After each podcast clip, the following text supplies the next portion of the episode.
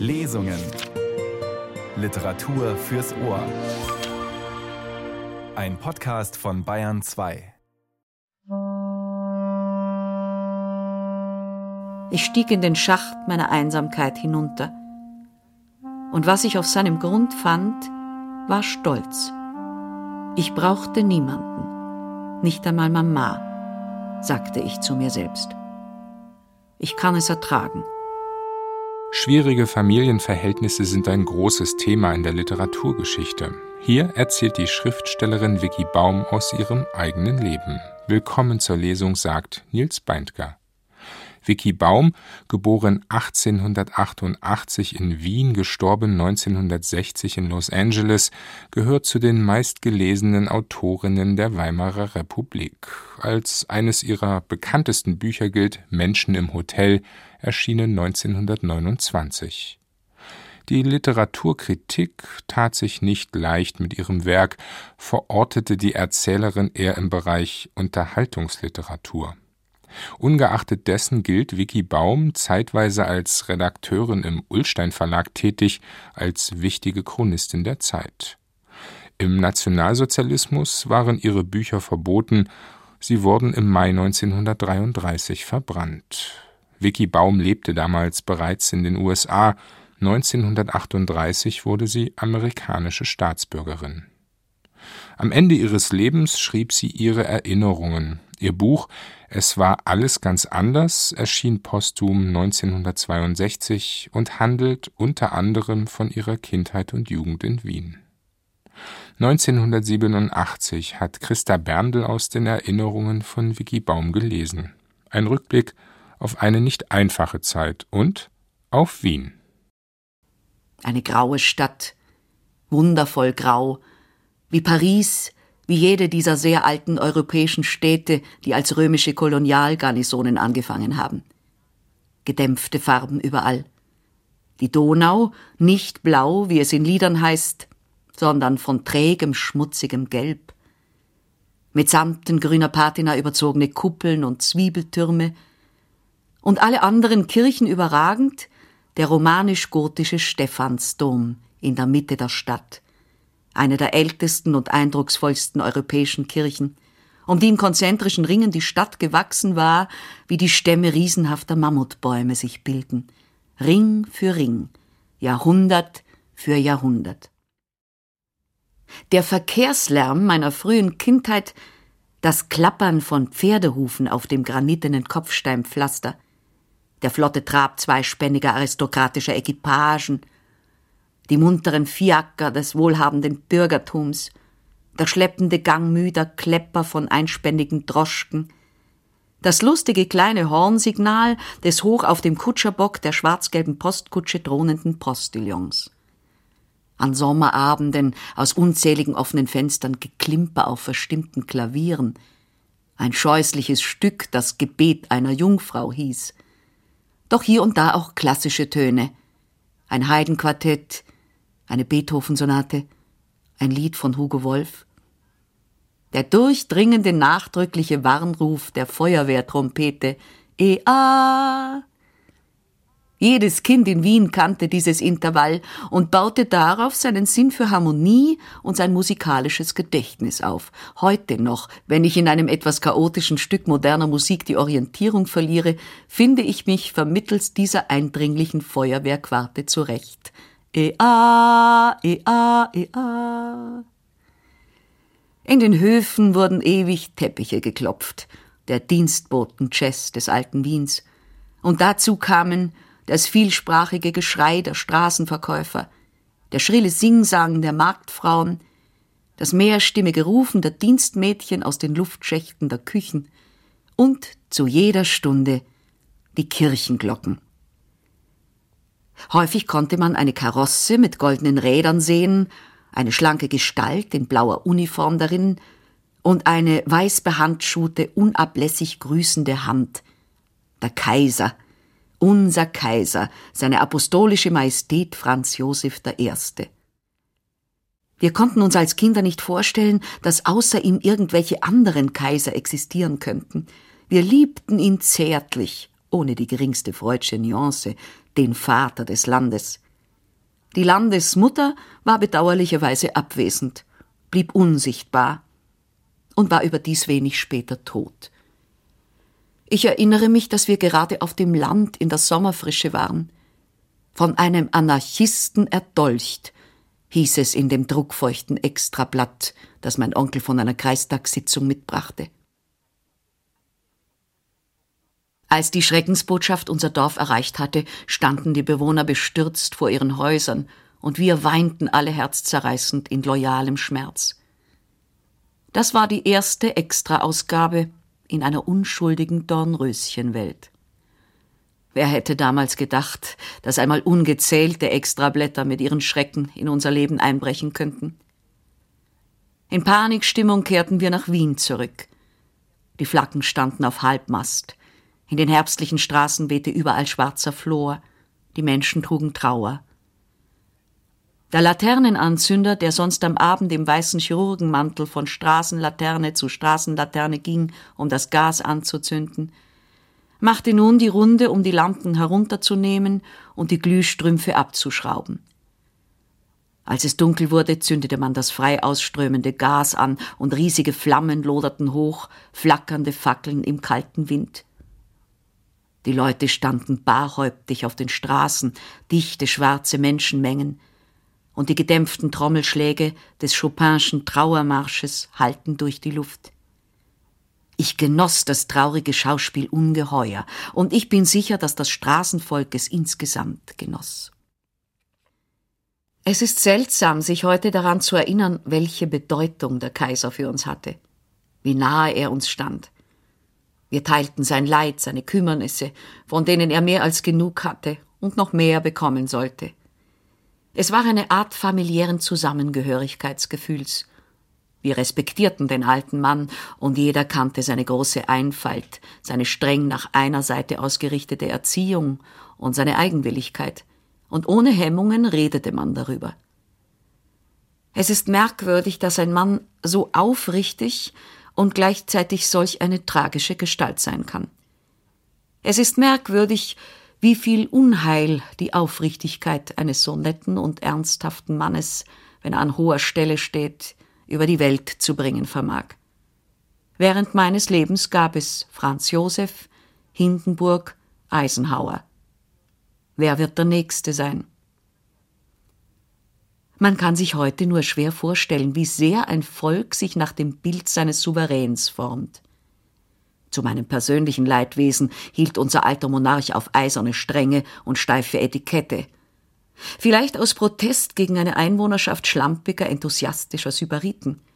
Und ich musste deshalb, unter leichten Baumwolldecken zitternd, in ungeheizten Zimmern schlafen, auf der härtesten, dünnsten Matratze, die zur Verfügung stand. Wenn das warm genug für den Kaiser ist, dann ist es auch warm genug für dich, erklärte mein Vater. Mit dem Morgengrauen aufstehen, eiskaltes Wasser über meinen steifen, unterernährten Körper schütten, dann einen Becher voll blassen Kaffees und ein trockenes Brötchen zum Frühstück, genau wie der Kaiser. Und so den ganzen Tag hindurch. Ein Klosterleben. In Wien nannte man die Toilette den Ort, wohin der Kaiser zu Fuß geht. Und als eine wohlmeinende Freundin mich in das Geheimnis einweihte, auf welche Weise ein Mann und eine Frau zu Kindern kommen, lehnte ich es einfach ab, ihr zu glauben. Der Kaiser würde so etwas bestimmt niemals tun, sagte ich. Und damit war die Angelegenheit erledigt. Das Wien, in dem ich aufwuchs, war eine bezaubernde Stadt. Vom Wienerwald umgeben, in dem es üppig blühte, lebte man eng verbunden mit der Natur. Die herrlichen Parks der kaiserlichen und Adelspaläste waren unsere Spielplätze. Ihre Springbrunnen und Teiche, Rosskastanienbäume und Fliederbüsche, die sanft geschwungenen Rasenflächen, streng angelegten Beete und gestutzten Hecken, unsere intimen Freunde. Tagsüber war Wien eine lebendige Stadt, rhythmisch beschwingt nicht in der tobenden Lautstärke von heute. Nachts wurden die Straßen still und dunkel. Und alles Leben, alle Fröhlichkeit zogen sich in die Häuser zurück. Es war nicht im mindesten das, was die Leute sich allgemein unter Alt-Wien vorstellen. Nicht, als ob diese ruhigen Zeiten nicht auch ihre Gefahren gehabt hätten. Oh, es gab eine Menge. Petroleumlampen explodierten, desgleichen Kachelöfen aus unerfindlichen Gründen. Besonders das Prachtstück in unserem Esszimmer. Und mit Vorliebe dann, wenn Gäste erwartet wurden und die Tafel mit dem besten Leinen und Porzellan gedeckt war. Häuser brannten nieder, bevor die von Pferden gezogene Feuerspritze eingreifen konnte. Und nicht wenige unschuldige Menschen kamen durch ungeschickte Handhabung des neumodischen Gases zu Tode. Auf den Straßen scheuten Pferde und harmlose Passanten starben unter den Rädern der Wagen. Einmal habe ich einen solchen Unfall gesehen, allerdings, was ich damals sehr bedauerte, nur einen Auszug davon, da Mama meine Augen mit ihren Händen zuhielt. Doch ich hatte immerhin noch den Strohhut der überfahrenen Dame erspäht, wie er mit all seinen Bändern, Patentknöpfen und Kirschen die Straße hinunterrollte. Ich habe das Bild jetzt noch so klar vor Augen wie meine Hände auf der Schreibmaschine. Eine andere Gefahr, für Kinder und Erwachsene gleichermaßen, verkörperte der Wiener Hausmeister. Ich will ihn einmal Pitzelgruber benennen. Nicht so barsch wie ein deutscher Portier, nicht so zugänglich wie die französische Concierge, nicht so gleichgültig wie ein amerikanischer Pförtner, ist der Hausmeister ein unübersetzbares, exklusives Wiener Produkt. Tyrannisch und misstrauisch, angefüllt mit gehässigem Klatsch und Neid, argusäugig und mit großen Handflächen zur Entgegennahme von Trinkgeldern und Bestechungsgeschenken ausgerüstet. Herr Pitzelgruber weiß mehr über dich als du selbst. Er hält sich und die anderen gut informiert über deine Vorgänger, deine Stellung, dein Einkommen und Haushaltsgeld, deine religiöse Überzeugung, deine Ehe, deine Verwandten, Kinder, Freunde und Besucher. Vor allem über die späten Besucher, denen er grundsätzlich und gründlich misstraut und die er aller Arten von moralischen, politischen und religiösen Defekten verdächtigt. Um zehn Uhr abends verschließt er die Haustür, zu der außer ihm kein Mensch einen Schlüssel hat. Zumindest verhielt es sich so, als ich ein Kind war, und die bemerkenswerte hausmeisterliche Machtposition begründete sich darauf. Wollte man nach zehn hinein oder heraus, so hatte man zu klingeln und zu warten. Einige Male zu klingeln und zu hoffen, dass er aufwachen und einen hineinlassen würde, und dass die späte Stunde nicht den Ruin des Rufes bedeutete. Und während die Hand den vorgeschriebenen Obolus fest umklammert hielt, konnte man schließlich die Pitzelgruberschen Filzpantoffeln zur Tür schlurfen hören, sein vorwurfsvolles Nörgeln sowie den chronischen Husten und Schlüsselgeklapper. Wenn er dann die Tür öffnete, schoss einem unvermutet ein Lichtstrahl in die Augen, und man fühlte sich wie vor der Geheimpolizei. Die Pitzelgrubers waren überzeugte Anhänger des Zwei-Parteien-Systems. Ihre Methode des Selbstschutzes, stets beiden Seiten anzugehören, zeigte sich besonders wirksam, als sie die rot-weißen österreichischen Embleme diskret beiseite schafften und die Hakenkreuzfahnen enthüllten, die sie in weiser Voraussicht für den Tag des Anschlusses bereitgehalten hatten. Es lohnte sich nicht so viele Worte auf die Spezies Pitzelgruber zu verschwenden, wenn sie nicht das Rückgrat der österreichischen Nazi-Bewegung gewesen wären. Prototypen von Hitler selbst. Den ersten Schrecken, den ich in Erinnerung habe, jagte mir die Tapete in unserem Esszimmer ein. Sie hatte ein hässliches, ekelhaftes Braun und ein schwarzes Muster. Doch ich, ein Baby auf dem Arm der Kinderschwester, kann ein Muster natürlich noch nicht begreifen. Ich kann nur zahllose kleine schwarze Kreaturen sehen, die über die Wand kriechen und zu dichten Klumpen zusammengeballt aufeinander zustürzen. Wer sind sie? Was werden sie mir antun? Ich fange zu schreien an, niemand weiß warum, und die großen Gesichter der beiden Riesen, die zu mir gehören, erscheinen. Ich erkenne sie mehr an ihrem Geruch als an ihrem Aussehen. Das eine, das weich und rosig ist und manchmal mein Gesicht leckt, mag ich, aber das andere, das mit dem stachligen Fransenvorhang über dem dunklen Loch, welches der Mund ist, kann ich nicht ausstehen. Es ist ein schrecklicher Tumult um meine Person. Ihre großen Hände ziehen mich dahin und dorthin, schütteln mich, klopfen auf mir herum, rütteln mich, bis meine letzte Mahlzeit aus Haferschleim und Milch hochkommt, sauer und bitter, und ich schnell der Kinderschwester wieder ausgehändigt werde, die mich unter viel tschechoslowakischem Fluchen und Schelten in mein Gitterbett zurückträgt.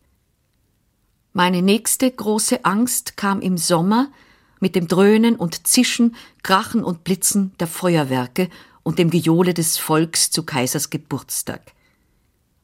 Ich vermute, dass sich damals die Furcht vor Lärm und Geschwindigkeit in meinen Knochen und Nerven festsetzte. Ich war ungefähr drei Jahre alt, als ich mich zum zweiten Male mit einem Muster aus schwarzen Punkten und Strichen beschäftigte. Einem ganz anderen allerdings. Ich sitze auf dem Boden, so ernsthaft und konzentriert meinen Untersuchungen zugewandt, wie es nur Dreijährige sein können. Diesmal sind die Punkte und Striche hübsch, winzige Männchen, winzige Bilder, freundliche Winzigkeiten. Sie stürzen nicht wild aufeinander zu, sondern marschieren in artigen Kolonnen schnurgerade ihre kleinen Straßen entlang. Einige sind dick, andere dünn, und bei verschiedenen handelt es sich ohne Zweifel um Erwachsene. In einem Wort, was ich vor mir habe, sind Druckbuchstaben. Die Abendzeitung oder vielleicht auch das Buch, das Mama auf dem blauen Sofa liegen gelassen hat. Es war als Objekt meines Forschungsdranges verboten. Ein paar Monate später, als ich mir Lesen beigebracht hatte, stellte sich heraus, dass das Buch einen absolut albernen, schwierigen Titel trug Problematische Naturen von Friedrich Spielhagen. Daraus konnte man ebenso wenig schlau werden wie aus der Tapete. Es war damals, wie ich nach Jahren herausfand, ein Bestseller, ein Vorläufer billiger bürgerlicher Dekadenz. Ich entsinne mich noch, dass an irgendeiner Stelle darin beschrieben war, wie der Wind Staub und Papierfetzen durch die Straßen fegte.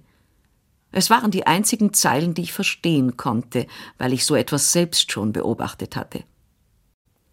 An meinen vierten Geburtstag erinnere ich mich deshalb so gut, weil ich bis dahin ein glückliches Kind war. Danach geschahen einige Dinge, die wie Wolken und dunkle Schatten über mir hingen. Vor allem erkrankte meine Mutter.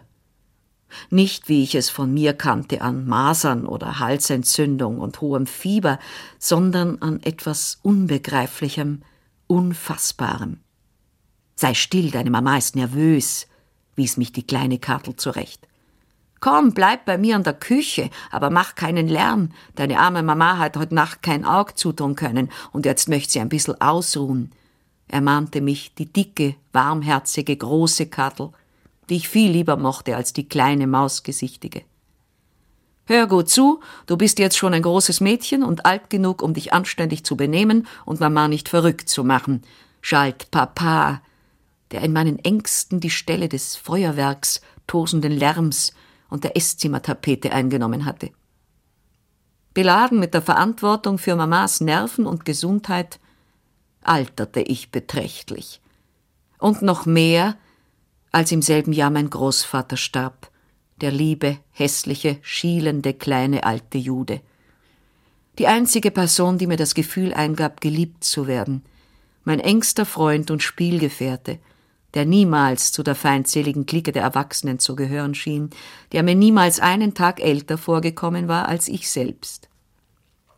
Es wäre sicherlich passender, wenn ich den ausgetretenen Pfaden folgte, die in Lebensbeschreibungen gewöhnlich begangen werden, und mich der Armut und des Elends rühmte, woraus ich mich nur durch Mut und Willensstärke zu erfolgreichen Höhen erhob. Das ist es aber nicht, lieber Leser. Wenn ich eine unglückliche Kindheit hatte, was tatsächlich der Fall war, so liegen die Gründe dafür nicht so greifbar an der Oberfläche. Das sorglose, unbekümmerte Österreich war, obgleich eine Monarchie, so demokratisch, wie Amerika es vermutlich niemals werden kann. Da gab es keine Jones, mit denen man sich messen wollte. Keine so streng aufeinanderschichtende Gesellschaftsidee, wie ich sie in Amerika gefunden habe und ganz bestimmt keine Gesellschaft, die sich nach Reichtum und Einkommen staffelte. Es waren natürlich gewisse Zeichen, die uns als solide, gute Mittelklasse auswiesen, vorhanden. Wir lebten im ältesten und zugleich besten Stadtviertel Wiens, und unsere Wohnung lag in einem protzigen Haus, dessen Erbauer sich hinsichtlich Großartigkeit am Palazzo Pitti in Florenz orientiert haben musste, mit gewaltigen Karyatiden, die nichts zu tragen hatten, großen, hohen Räumen, enormen Doppeltüren und Parkettböden, deren Glanz die beiden Kartels auf die Weise erhielten, dass sie stundenlang mit gewachsenen Bürsten unter den Füßen eine Art Schlittschuhlauf vollführten. Schwere, mit abscheulichen Schnitzereien verunzierte Möbel gab es da und genug schwarzen Marmor, um ein Monument daraus zu bauen. Des Weiteren hatte sich unser Heim niemals von all den riesigen Hochzeitsgeschenken erholt, den Kandelabern, Schalen und dreistöckigen Obstständern, und der Umgang mit den viel zu schweren, üppig ziselierten silbernen Bestecken war eines meiner ersten Probleme. Jeden Morgen erschien der Friseur, um sich Mamas Coiffure anzunehmen, ein unfehlbares Zeichen von Vornehmheit. Er hieß Hering und er sah auch so aus. Mir erschien es gar nicht ausgeschlossen, dass er aus einem Märchen entlaufen war, dünn und schleimig, mit dunklen Ringen um die runden roten Augen, ein Prinz vielleicht, der von einem Zauberer in einen Fisch verwandelt worden war. Er entzündete seinen Spiritusbrenner und setzte seine zwei Brennscheren in Tätigkeit. Der Raum begann nach dem versenkten Papier zu riechen, an dem er ihre Hitze erprobte, und nach rosenduftendem Haaröl, das seine Spinnenfinger zärtlich über Mamas vollendete Haarpracht verteilten. Seine Konversation mit Mama führte er auf Französisch, das erstaunlich schnell heraussprudelte, mit Wiener Dialektfärbung allerdings. Meine Eltern sprachen beide gut Französisch. Die kleine Katel wurde sehr bald durch eine Mademoiselle ersetzt, streng nach der damaligen Erziehungsschablone. Ich weiß noch, dass ich Mademoiselle gut leiden konnte, aber ich kann mich überhaupt nicht mehr daran erinnern, wie sie aussah und was für ein Mensch sie war. Ich fand es herrlich, Französisch via Alibaba et les quarante Voleurs zu lernen, und bald litt und triumphierte ich mit Georges Sands Petite Fadette. Als jedoch Mamas Nervenzustand sich verschlechterte, anstatt sich zu bessern, wurden mir Mademoiselle und ihre schönen französischen Bücher entzogen.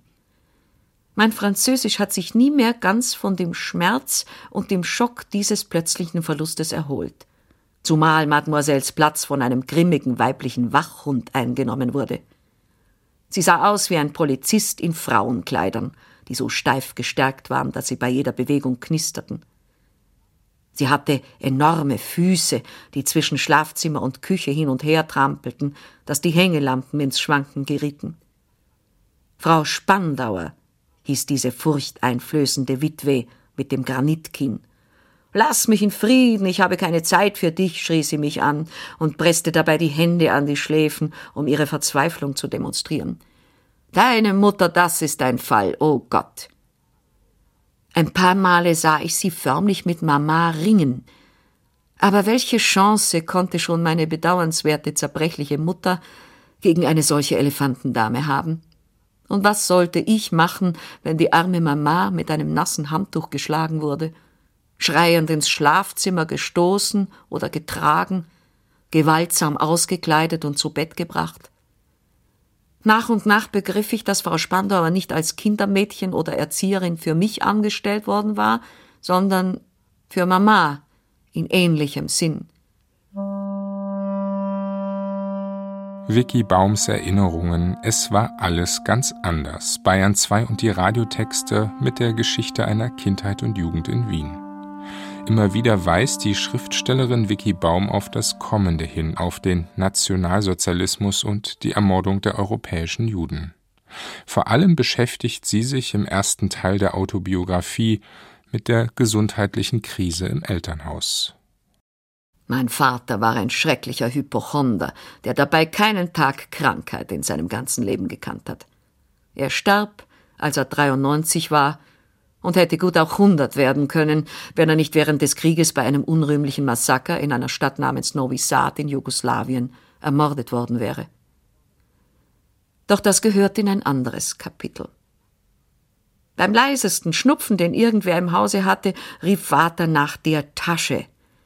Diese Tasche hätte einem Arzt gehören können. Sie war so abgeschabt, als sei sie niemals neu gewesen.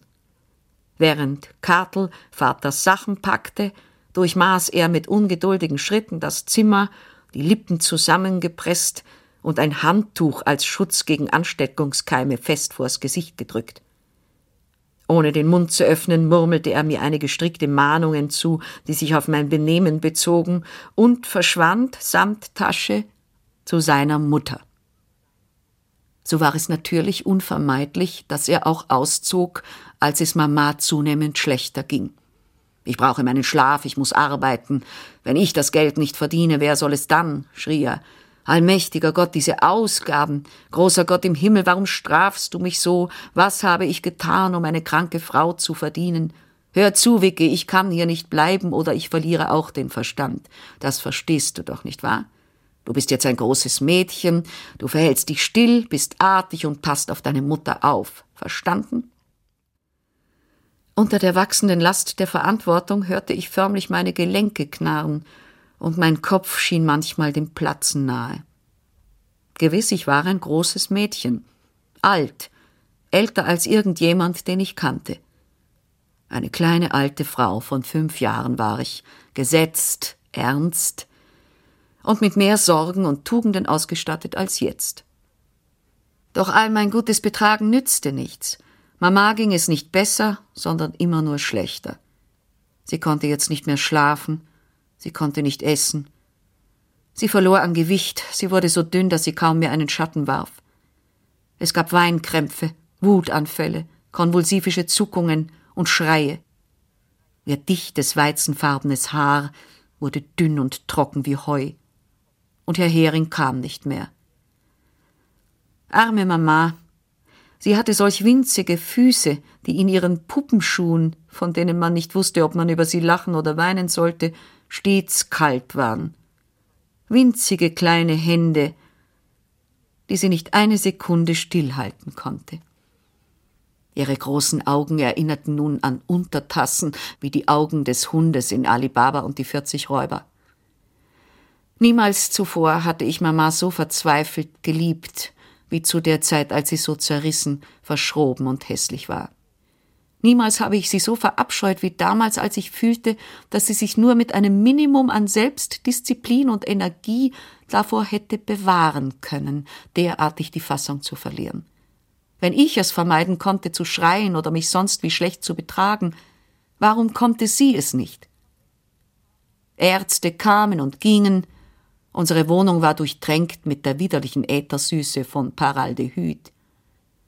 Von Zeit zu Zeit trat Vater in Erscheinung, um sich über die Resultate der verschiedenen ärztlichen Untersuchungen informieren zu lassen. Da gab es diese neuen Namen, von denen so viel geredet wurde, Kraft Ebing, der Professor, Dr. Breuer, Dr. Freud und immer häufiger Inzersdorf. Vater seufzte und stöhnte und stellte schmerzliche Berechnungen in seinem Notizbuch an. Er ließ mich sogar einige dieser Zahlen addieren und multiplizieren, weil Kopfrechnen sein Hobby war und er in seinem starren Buchhaltergehirn die Überzeugung hegte, dass es für ein fünfjähriges Kind keine bessere Vorbereitung fürs Leben geben konnte als den Umgang mit sechsstelligen Zahlen. Obwohl ich inzwischen schon lange damit begonnen hatte, mir Geschichten auszudenken, fand ich auch Gefallen am Spiel mit der Mathematik. Vielleicht war ihre klare, starre Gesetzmäßigkeit ein gutes Gegengift gegen meine überhitzte Fantasie. Als ich in die Grundschule kam, ließ man mich die ganze erste Klasse überspringen. Wenn ich nicht so dünn, blass und klein gewesen wäre, dann hätten sie mich wahrscheinlich am liebsten gleich in die dritte oder vierte Klasse gesteckt. Mich armes, frühreifes Kind. Dass ich gern in die Schule ging, hat mich sicher davor bewahrt, überzuschnappen, denn mein Zuhause nahm mehr und mehr den Charakter einer Hölle an, so schrecklich, dass ich es kaum ertragen konnte. Die Ursache dafür war, dass Mama jetzt immer wieder Versuche unternahm, aus dem Fenster zu springen.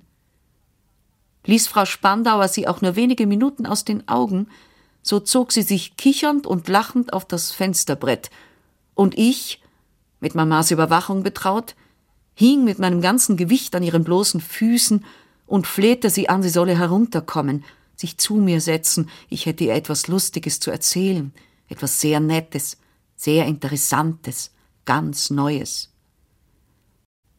Wenn jemand allerdings jetzt glaubt, ich sei einer jener rührenden, leidenden kleinen Engel aus zweitrangigen viktorianischen Romanen gewesen, so habe ich das falsche Bild gemalt. Gewiss, ich war im Großen und Ganzen ein braves Mädchen, obgleich bestimmt nicht aus Neigung. Solange sich alles nur um Mamas Krankheit drehte, blieb mir einfach keine andere Wahl, als gut zu sein. Getreu den Erziehungsprinzipien jener Tage wurde ich ständig eingeschüchtert mit dem Hinweis auf den Schaden, den mein Benehmen Mamas Nerven zufügen konnte. Alle, Vater und Großmutter, die ganzen Tanten, Katel und Frau Spandauer machten mich für jeden ihrer Anfälle und Krämpfe, für jede schlaflose Nacht verantwortlich. Ich besaß an sich schon keine dicke Haut, und die ich hatte, war durchgerieben, doch tief innen war ich wohl mit einer ziemlich robusten Natur gesegnet. Andernfalls hätten sie mich sicher zugrunde gerichtet. Die meiste Zeit lief ich mit einem sehr schlechten Gewissen herum, gebeugt unter der Last meiner aufeinander geschichteten Sünden. Ich hatte Tagträume, seltsam überhitzte Tagträume, die mich mit klopfendem Herzen und brennenden Wangen entließen. Ich war frech zu Frau Spandauer. Ich hatte Geheimnisse, ich erzählte Lügen, ich bummelte auf dem Schulweg, ich las in dem verbotenen Buch von Heinrich Heine. War ich allein in der Wohnung, so verbrachte ich aufregende Minuten vor dem Spiegel, in Selbstbetrachtung versunken. Etwas besonders Sündhaftes und Verworfenes. Ich brannte vor Neugier zu wissen, wie ich aussah. Der Spiegel flößte mir Schrecken ein, aber ich musste einfach herausfinden, wie ich wirklich aussah, nicht nur das Gesicht, sondern alles nackt. Überdies war ich eine Diebin. Ich stahl Zucker aus der Speisekammer, Blumen im Park, und einmal zog ich sogar mit einer Bande Kinder los, um Äpfel aus einer Kiste vor dem Laden eines Gemüsehändlers zu stehlen. Der Gemüsehändler erwischte uns dabei, und die anderen Mädchen rannten kreischend fort. Ich ließ meinen Apfel fallen, eins der Mädchen trat darauf, und was übrig blieb, war ein schöner gestohlener Apfel, zerquetscht auf dem Bürgersteig. Danach gab ich das Stehlen auf. Ich lieh mir lediglich noch einmal Mamas weiße Atlasschuhe aus, die sie als Braut getragen hatte.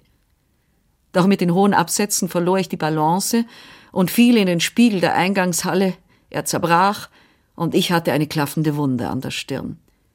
Alles sehr schlimme Dinge für Mamas Nerven und alles meine Schuld, meine Schlechtigkeit, meine Sünde. Es ist etwas Schreckliches, jemanden zu lieben, der unerreichbar für einen bleibt.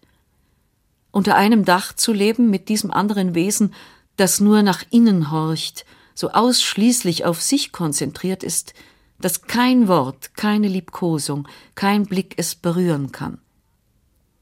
Mama sitzt auf dem blauen Sofa, in sich selbst zurückgezogen wie eine Schnecke, die sich bei der leisesten Berührung in ihr Haus verkriecht.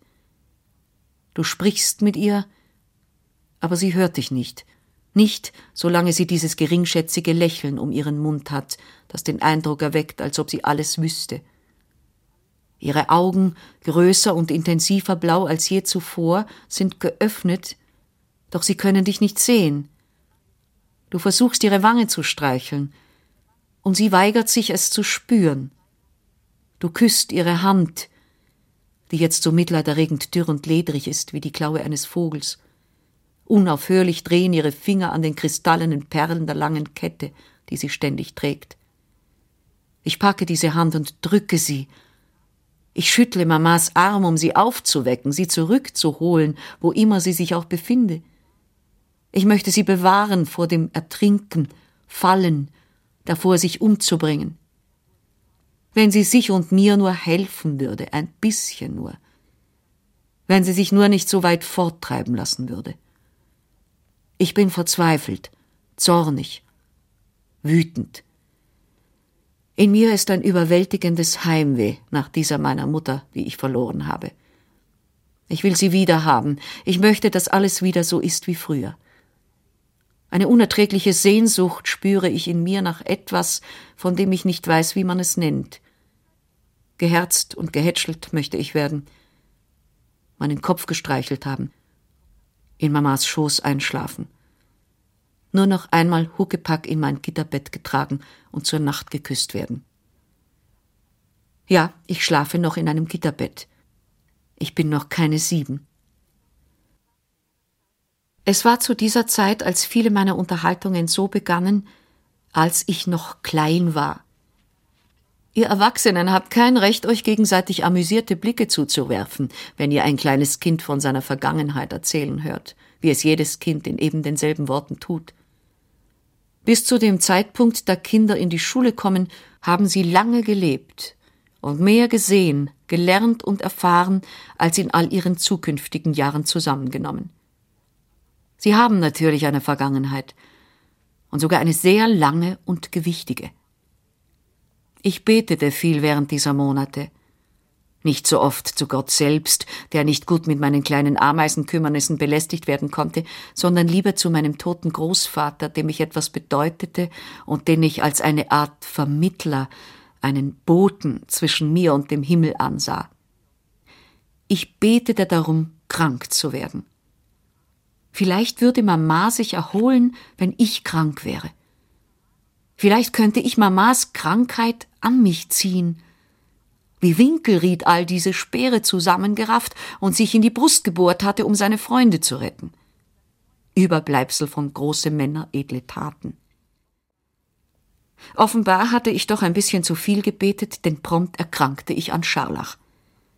In jener Zeit, die noch nichts von Antibiotika wusste, konnte das sehr gefährlich sein, und in meinem Fall war es so und gefährlicher noch wurde es durch eine bärtige, überhöfliche Gestalt in einem schwarzen Alpakarock mit Zigarrenasche auf den Aufschlägen, dem absolut unkundigen, unfehlbaren, mit dem onkelhaft besorgten Benehmen Dr. Polacek, seines Zeichens Hausarzt. Schlimmer als der Scharlach war nämlich eine heftige Mastoiditis, die jedoch weder behandelt noch operiert wurde, sondern der man einfach ihren Lauf ließ – was bedeutete, dass man sich entweder wieder ganz erholte oder unter den fürchterlichsten Schmerzen starb. Unverständlicherweise ereignete sich bei mir keines von beiden. Ich trug ein irgendwie beschädigtes Ohr davon. Beinahe wäre ich allerdings gestorben, in einer Nacht, als das hohe Fieber in eine völlige Konfusion und in ein abgrundtiefes Delirium mündete, einen Zustand, in dem Wirklichkeit und Halluzination sich hoffnungslos ineinander verstrickten. Menschen, die ich nicht erkannte, umstanden flüsternd mein Bett. Mein Vater war da, doch das konnte nicht wahr sein, denn niemals würde er einen Raum betreten, in dem es von Scharlachbazillen nur so wimmelte. Die Dunkelheit war erfüllt von ihnen. Ich sah sie, kleine leuchtend rote Kreaturen, die mich mit glühenden Krebszangen bedrohten. Da war Dr. Polacek und ein anderer Arzt, der meinen Puls zählte und kummervoll den Kopf schüttelte. Und eine völlig irreale Minute lang kniete Mama an meiner Seite und hielt meine Hand fest, um mich vor dem Sturz in den tobenden Wirbel ewiger Finsternis zu bewahren.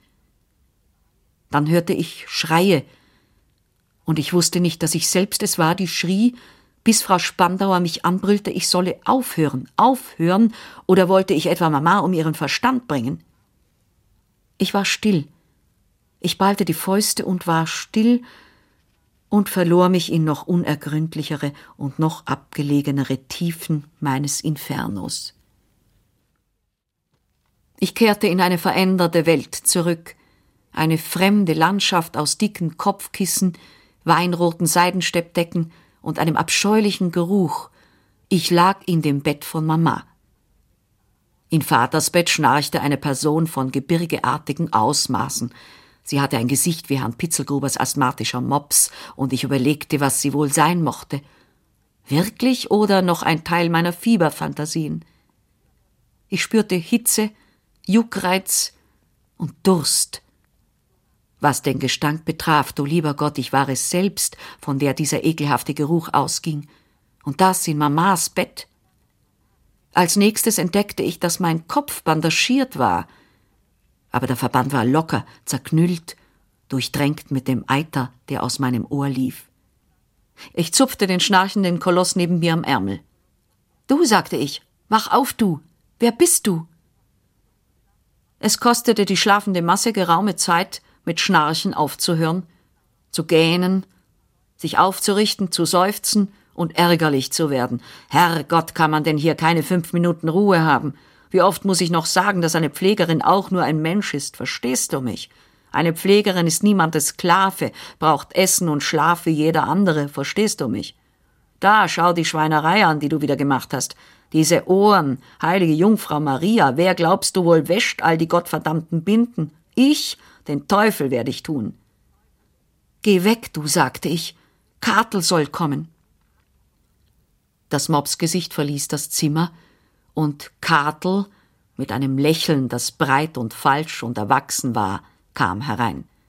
Ja, da schau, scheint so, als wären wir jetzt überm Berg, dank unserem Herrn und allen Heiligen. Die Nacht, in der die Krisis war, so nennen sie es die Krisis, da haben die Ärzte gesagt, wenn sie dich durchbrächten, wär's das reine Wunder. Ja, jetzt brauchst nur recht viel Milch zu trinken und ein braves Mädchen zu sein und schön zu folgen. Wenn der Doktor und die Pflegerin was sagen, dann wirst sehen, bist bald wieder so gut wie neu. Und, ah ja, der August lässt dir ausrichten, dass er dich besucht und... Kartel unterbrach ich sie. Kartel, was ist mit Mama passiert? Was meinst damit, was passiert ist? Sie ist weg, deine Mama. Sie haben sie fortgeholt, weißt du's nicht? Doch, ich weiß, war alles, was ich darauf antwortete. Ich wusste, was geschehen war. Kartel schwatzte noch immer, sie redete zu viel und zu schnell, was man immer tut, wenn man Lügen erzählt. Ich kannte das von mir selbst. Geh weg, stieß ich hervor. Ich kann dich nicht hören, meine Ohren tun weh, ich bin müde. Mama war tot. Sie war fortgegangen, und nun war sie im Himmel. Ich bedeckte mein Gesicht mit den Händen und drehte mich zur Wand, um dies alles nach jeder Richtung und bis zum bitteren Ende zu durchdenken. Ich war eine Weise. Ich war wie alle die Waisenkinder, denen ich jemals bei meiner heimlichen Lektüre begegnet war. Doch ich fand meine Rolle durchaus nicht so unkleidsam. Natürlich war alles schrecklich traurig, aber in jeder Blume und in jedem Schmerz ruht auf dem Grund des Kelchs ein Tropfen Honig, die Bittersüße des Selbstmitleids und des Gefühls der eigenen Wichtigkeit. Ich kann nicht erklären, weshalb ich so absolut sicher über Mamas Tod war. Vielleicht stak ein unbewusster Wunsch dahinter, eine unbestimmte Ahnung, dass eine tote Mutter im Paradies weniger Kummer machen würde als eine nervenkranke Mutter auf der Welt in derselben Wohnung. Ich begrub meine Mutter, wie etwa ein kleiner Hund seinen wertvollsten Knochen einscharrt. Dieser stillen, einsamen Resignation mit ihrem bittersüßen Frieden setzte jemand ein Ende, dessen Gestalt sich aus dem Wirrwarr meiner Kindheit in klaren Umrissen abhebt. Frau Groß, die Hausnäherin. Frau Groß war kahlköpfig, für eine Frau eine faszinierende Leistung. Während eines Typhusanfalls habe sie ihr Haar verloren, behauptete sie. Offenbar hatte sie in steter Folge jede erreichbare ansteckende Krankheit aufgefangen und war jetzt immun gegen sie alle. Angst davor, sich bei mir Scharlach zu holen? Nicht sie, ganz gewiss nicht. Schon der bloße Gedanke machte sie lachen, und sie tätschelte meine Wangen und meine Finger, von denen sich die Haut abschälte. Wie kleine Würstchen sehen sie aus, meinte sie. Als nächstes zog sie ihr altes abgenutztes Metermaß aus der unergründlichen Tasche im Saum ihres Unterrocks. Sie hatte eine große braune Warze auf ihrer Wange und drei lange weiße Haare darauf. Und mit ihrem linken Auge stimmte etwas nicht, was zur Folge hatte, dass sich bei allen Näharbeiten, die sie machte, ein gewisser Linksdrall zeigte. Ihr aufregendstes Merkmal war ihr linker Eckzahn, er war so lang, dass er fast drei Zentimeter über ihre Unterlippe hinausragte. Sie benutzte diesen bemerkenswerten Zahn zum Abbeißen der Fäden. Und sie roch ständig nach dem Öl, womit sie die Nähmaschine in Gang hielt. Sie sah genau wie eine Hexe aus. Und ich liebte sie von ganzem Herzen. Ich muss deine Maße nehmen, sagte sie, für den Fall, dass du gewachsen bist. Deine Tante Jenne findet, dass du ein neues Schulkleid brauchst. Seit deine Mama fort ist, nimmt sie sich um diese Dinge an, musst du wissen, informierte mich Frau Groß. Ein schwarzes? fragte ich hoffnungsvoll. Ich, das Waisenkind, so reizend und blass, in einem schwarzen Kleid. Natürlich nicht um Himmels willen ein kleiner Nichtsnutz wie du in einem schwarzen Kleid. Nein, es ist noch eine Masse grauer Loden vom letzten Herbst übrig. Die Vorstellung meiner selbst in tiefer Trauer hatte mir einen kleinen Auftrieb gegeben. Nun kam der Tiefschlag der Enttäuschung. Meine Augen wurden heiß und wahrscheinlich auch rot. Na, na, begütigte Frau Groß, brauchst doch nicht gleich zu weinen, mein Mäuschen. Ich weine nicht, behauptete ich wütend, unter Tränen. Schüchtern nahm Frau Groß meine Hände und hielt sie fest. Du vermisst deine Mama, ich weiß schon. Nein, schrie ich verzweifelt, ich vermisse sie nicht, ich bin froh, dass sie nicht mehr da ist. Froh. Frau Groß wollte dies nicht gehört haben. Natürlich ist es schlimm, dass Sie sie fortgeholt haben, und so eine hübsche junge Dame wie Sie überhaupt. Aber du wirst sehen, es dauert gar nicht lang und sie ist wieder da. Ist das nicht schön? Ich hielt mir die Ohren zu, die noch immer so wehtaten, als ob ein Wurm in ihnen nagte. Aufhören, aufhören, schrie ich. Sie wissen doch ganz genau, dass sie niemals mehr zurückkommt. Und ich weiß es auch. Warum lügt die Erwachsenen immer? Mein Gott, was ist bloß in dich gefahren? Ich möchte wetten, dass sie sie eher als du denkst wieder gesund machen in Inzersdorf. Sie haben die besten Ärzte dort und sie kurieren jeden Tag Leute, die noch viel schlimmer dran sind als deine Mutter und Frau Groß unterbrach sich hier jählings, hakte ihren Zahn über die Unterlippe und schlug sich vor den Mund. Oh je, jetzt hab ich's doch gesagt, murmelte sie. Hast du es nicht gewusst? Hat es dir niemand erzählt? Oh, du armer kleiner Frosch, was hast du denn gedacht, wohin deine Mama gegangen ist?